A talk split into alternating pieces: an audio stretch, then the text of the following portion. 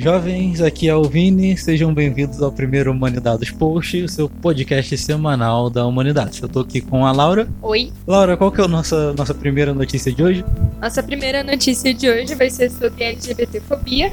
O Supremo Tribunal Federal, nessa quinta-feira, dia 24, votou a favor que enquadra a LGBTfobia como crime, sendo caracterizado pelo preconceito contra gays, lésbicas, transexuais e bissexuais dentro da lei do racismo. Certo, ainda sobre LGBTfobia, aconteceu nessa semana, do dia 20 vai até dia 28, a 72ª Assembleia Mundial da Saúde. E lá foi definido que a transexualidade deixa de ser classificada como um transtorno mental.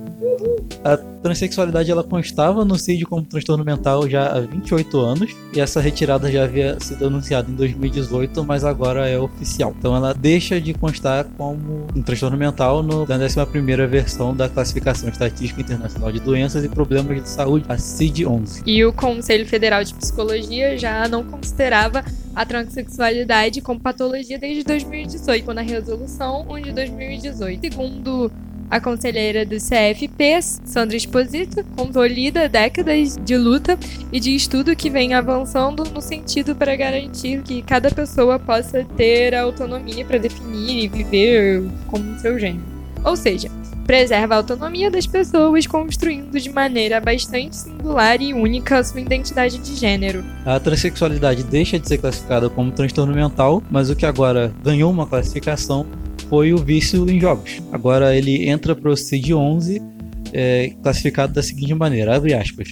O vício em games é caracterizado por um padrão recorrente ou persistente relacionado a jogos, entre parênteses, jogos digitais ou videogames, que pode acontecer online, pela internet ou offline. Laura, que outra classificação aconteceu? Burnout. Burnout entra para CID-11 é uma síndrome que resulta no estresse crônico do trabalho que é mal gerenciado. Profissionais da área de ciências humanas e da saúde têm um elevado contato social com vínculo e cuidado com os outros indivíduos. Normalmente são pessoas com maior indício de burnout. Burnout leva à despersonalização, baixa realização pessoal no trabalho, exaustão pessoal, normalmente é associado com problemas no seu emprego ou no desemprego.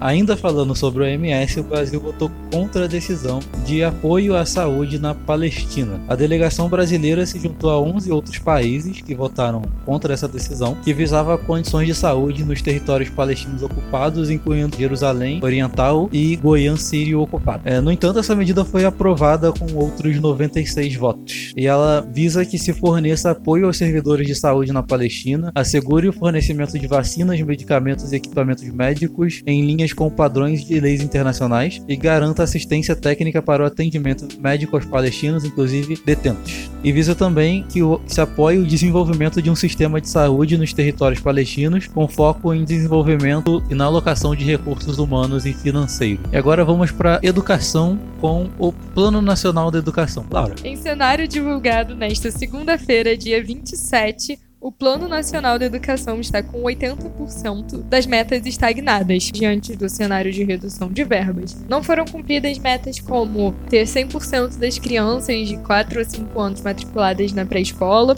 ou ter 100% das crianças de 6 a 14 anos matriculadas no ensino fundamental, ou 100% das crianças de 4 a 17 anos com necessidades especiais tenham acesso à educação básica com um atendimento educacional especializado. Ainda em educação, no próximo dia 30 foram convocados novos atos pela educação, que já estão confirmados em mais de 69 cidades pelo país, e visam principalmente essa reversão de corte de verbas. E agora, numa notícia positiva sobre a educação Juliana Stradioto é uma brasileira de apenas 18 anos que acaba de ganhar o primeiro lugar na Feira de Ciências da Intel.